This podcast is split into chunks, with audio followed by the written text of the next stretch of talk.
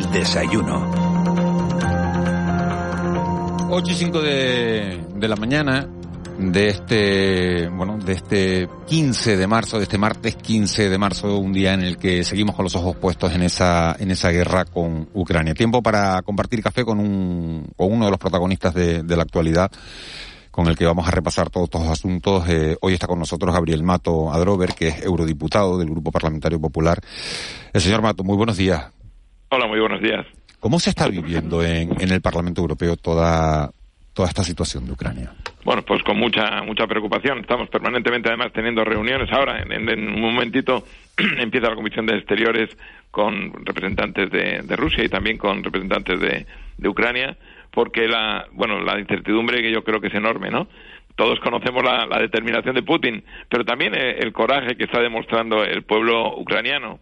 Y en el sentido, bueno, pues vamos a ver qué sucede. Desde luego esto ha puesto encima de la mesa muchas cuestiones, ¿no? También las propias limitaciones de, de lo que son las políticas de seguridad y defensa y acción exterior de la, de la Unión Europea. ¿Tiene usted confianza en que esas negociaciones que, que están encarando eh, Rusia y Ucrania lleguen a buen puerto? Bueno, yo no lo sé, creo que es muy difícil. Estamos en una situación, como decía, que la incertidumbre es enorme, ¿no? Yo creo que la, situación que ya hemos vivido de, pérdida irreparable, además de, de, vidas humanas, ¿no? Y el sufrimiento de una población, eh, pues es, es algo que es absolutamente inaceptable, ¿no? Y entonces, bueno, al margen de, lógicamente, los, daños, ¿no? Por el ataque y, y el riesgo, además, de una, de una involución en, lo que es el progreso y el bienestar y la paz que hemos venido mm, disfrutando. Entonces yo no lo tengo muy claro, lo digo con sinceridad.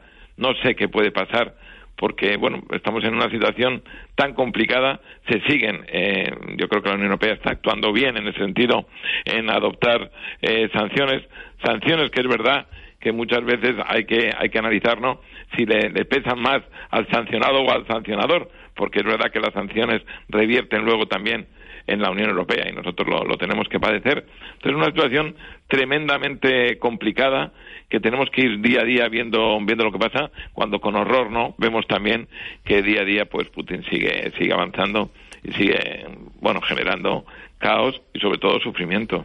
Acaba de publicar el periódico El País en, en, en, su primera página que los primeros ministros de República Checa, Polonia y Eslovenia viajan aquí para reunirse con Zelensky. ¿Qué le parece a usted esto?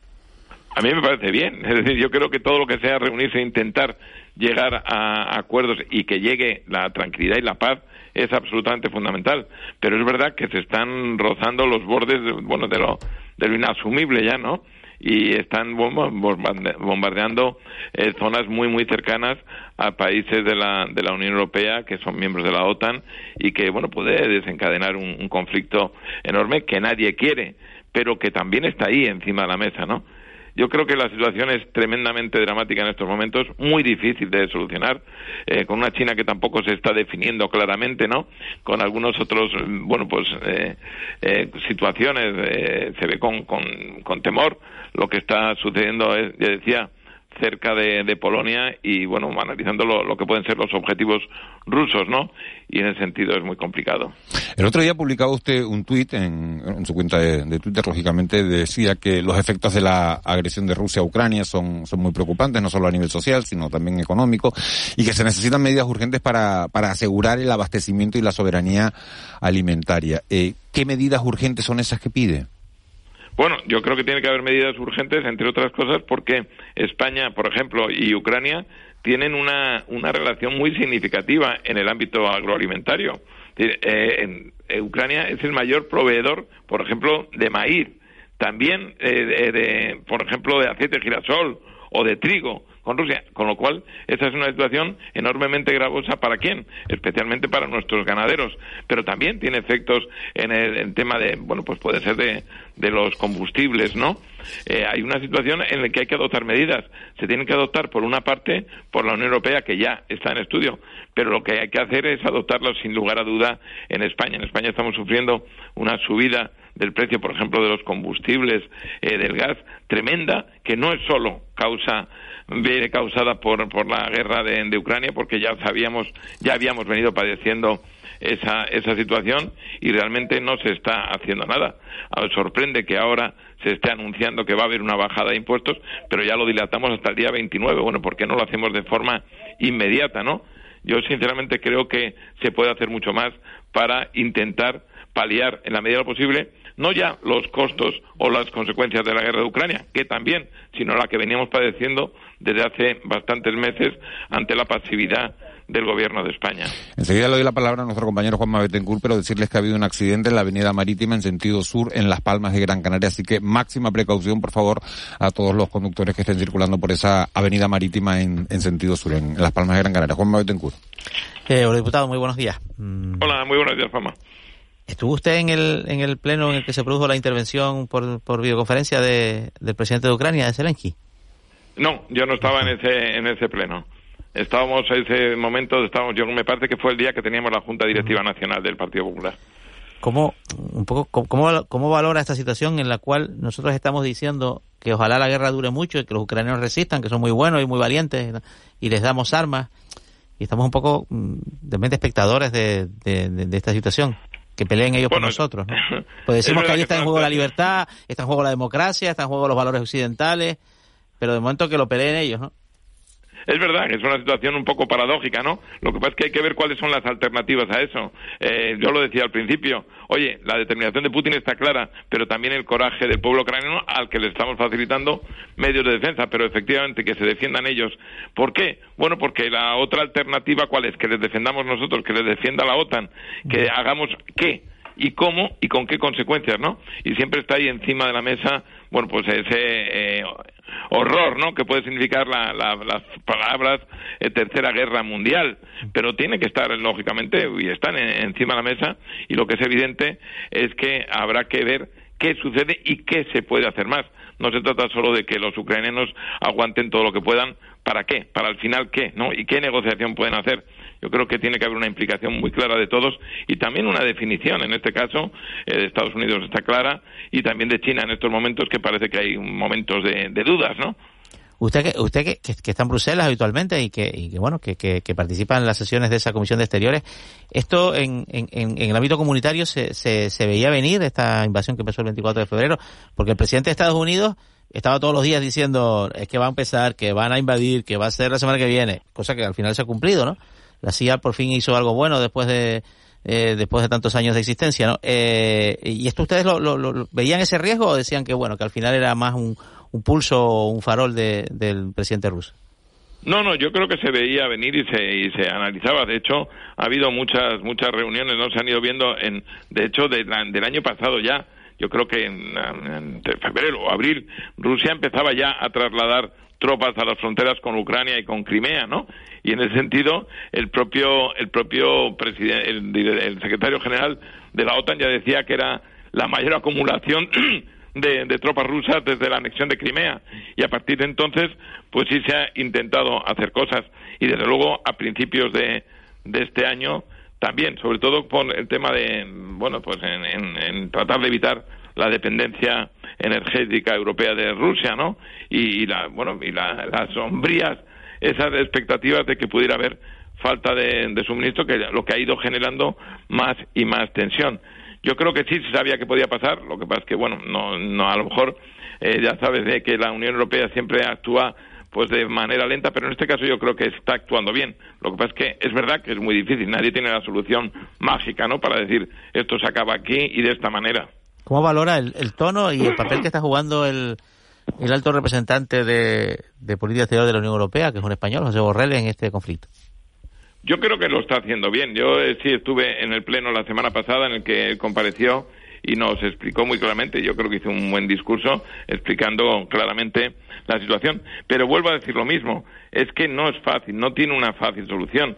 Eh, puedes empezar a hacer cada vez más sanciones. Hoy se aplica otro, otro paquete, ¿no? De sanciones y las sanciones van a más, pero no sabes muy bien el resultado de las propias sanciones o qué eh, pueden aportar esas mismas sanciones para la resolución final del conflicto. Es evidente que algo tienen que hacer y ese algo, lógicamente, están incluidas ese, ese grandísimo paquete de sanciones. Hoy en día yo creo que, que Rusia es el país más sancionado del mundo, ¿no? Y, y en ese sentido, bueno, pues hay que intentar, desde luego, que esas sanciones afecten sobre todo a los dirigentes de ese país y no tanto a, la población, que tiene que, en un momento determinado, uno piensa también, ¿no?, que tiene que levantarse ante, eh, bueno, pues la sin razón de Putin y dejarle cada día más solo y más aislado. Eh, buenos días, señor Mato. ¿En, qué situación está eh, la petición de Ucrania de entrar en la Unión Europea? Eh, y, si se le va a dar mayor celeridad a, esta, a, esta, a este trámite. Bueno, está encima de la mesa. Es decir, el trámite suelen ser muy largos para para solicitar la, la inclusión ¿no? en, la Unión Europea, su adhesión, y eh, bueno, pues hay un sistema de, precandidatos, digamos, que lleva un más largo plazo y se está planteando que se haga, eh, en, eh, se acorten esos plazos. no lo sé, sinceramente le digo lo que va a pasar y qué va a pasar en estos, en estos próximos días o semanas en relación con esa solicitud, que parece que tiene cierto sentido. Lo que pasa es que también es cierto que eso no va a resolver el problema que existe ahora mismo. Pero el hecho de, de, haberlo aceptado, ¿no? De haberle dado ese calor que se le dio en el, en el Parlamento Europeo ya implica, pues, eh, en cierta medida, ¿no? Que ya, ya eh, no, es que forme parte, pero sí un, ¿no? Sí, implica un apoyo total y absoluto. Yo creo que en eso nadie duda que de, ese apoyo. Yo creo que lo tenemos absolutamente claro, ¿no? que estamos todos con, el, con eh, Ucrania, que reiteramos mil veces la solidaridad con el pueblo ucraniano y desde luego lo que tenemos que intentar es darle todo el apoyo, toda la solidaridad y toda la confianza que se le pueda dar desde la Unión Europea y desde la, y además de una europea una Unión Europea muy unida no yo creo que la propia fortaleza de la de la Unión Europea es, es la unidad y es la y es precisamente una de las pruebas a que nos somete esta guerra, una guerra que va más allá, sin duda alguna, de, Ucrania. ¿Y esa unidad se va a mantener en el tiempo? Yo que sí, conflicto, porque claro, eh, eh, acuérdese, veíamos que si Hungría al principio se desmarcaba, el mismo gobierno polaco estaba un poco alejado de, un poco de la, de, la, de la posición general de los gobiernos europeos, ahora hay unidad. ¿Hasta cuándo? Yo creo que sí, hay, yo creo que sí hay, hay una idea total y absoluta. El hasta cuándo siempre es la pregunta, ¿no? Yo espero que dure eh, lo menos posible porque eso significa que haya acabado esto. Dicho esto, de que dure todo lo que tenga que durar, pero como decía antes, Juanma, es que el problema está en que la incertidumbre en estos momentos es enorme no tenemos ni la menor idea de qué puede pasar y cómo pueden ir, ¿no? Por dónde van a ir los derroteros. Y ese es la gran, el gran problema que hay ahora mismo, porque las soluciones tampoco son fáciles. Pasan por el diálogo, sin duda alguna, pero está claro y está visto hasta estos momentos que el diálogo no basta. Eh, señor Mato, le cambio un poco el tercio. ¿Le, ¿Le sorprendió la reacción del presidente del PP europeo al, al acuerdo en Castilla y León, al acuerdo entre el PP y Vox? Sí, sí, sí, me sorprendió claramente. Yo creo que nos sorprendió a todos y hasta él mismo, ¿no? Entre otras cosas porque, bueno, eh, el, que ella se eh, sorprenda por lo que pasa en, en Castilla y León y lo manifieste públicamente, eh, bueno, nosotros esperamos, yo creo que es muy infinitamente más sorprendente el que el gobierno de España pues tenga los socios que tiene, ¿no? Pedro Sánchez, que tenga socios comunistas que además han votado, eh, no votan ni siquiera en la condena en el Parlamento Europeo a la agresión rusa en Ucrania. Es decir, bueno, esa qué credibilidad en Europa puede tener este gobierno, ¿no? que al final, bueno, pues es, es, absolutamente imposible que nadie confíe en un gobierno que tiene, ya digo, dentro del propio gobierno a comunistas que no condenen esto. O eh, uno le, gustaría más que a lo mejor se sorprendiera, ¿no? Que en otras comunidades, no Castilla y León, eh, como por ejemplo en Valencia tienen de vicepresidenta a una, persona cuyo marido está condenado, ¿no? Y además eh, por, por agresiones sexuales a quien ella tenía que tutelar. Es decir, hay otras cuestiones. Evidentemente, yo creo que en Castilla y León ha hecho Mañueco lo que creía que era mejor. Y yo siempre he dicho una, una cosa. En Europa muchas veces, y en el propio Parlamento Europeo lo vivimos, se ve bueno, pues con una cierta mm, tranquilidad en la ultraizquierda, que es tremendamente dañina, mucho más que otros partidos políticos y sin embargo no se es en absoluto esa condescendencia que se tiene con los partidos de, de ultraizquierda que son habituales en, el presidente del Partido Popular Europeo el presidente del Partido Popular Europeo dijo lo que dijo sí, sí, dijo lo que dijo, dijo que le, sorprendía.